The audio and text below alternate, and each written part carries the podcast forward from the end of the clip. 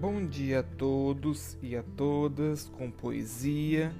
Hoje, 1 de abril, gostaria de ler para vocês um poema da escritora Maya Angelou intitulado A Mentira. Hoje você ameaça me deixar, eu seguro na minha boca maldições que poderiam inundar seu caminho, queimar abismos sem fundo na sua estrada eu mantenho atrás dos meus lábios ofensas capazes de rasgar seu septo nasal e a pele das suas costas. Lágrimas abundantes como a chuva de primavera ficam detidas nos canais e os gritos lotam um canto da minha garganta. Você está me deixando? Em voz alta eu digo: Vou te ajudar a fazer as malas mas está ficando tarde.